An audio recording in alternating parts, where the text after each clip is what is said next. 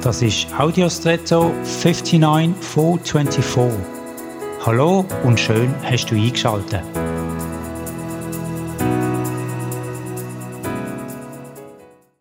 Vielleicht hast du in deinem Umfeld auch schon Menschen gehabt, die dich mit einer unwahrscheinlichen Ausdauer an Sachen erinnert haben, die du hättest erledigen Als Kind war es vielleicht das Zimmer aufzuräumen oder sonst eine Aufgabe im Haushalt.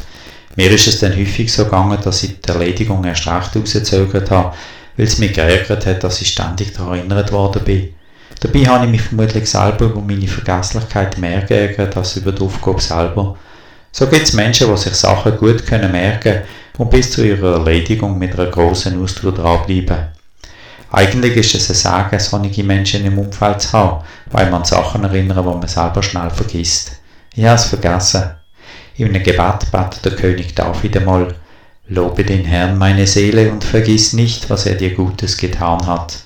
Offenbar hat auch er sich immer wieder mit Ausdauer daran erinnern, das empfangene Gute von Gott nicht zu vergessen.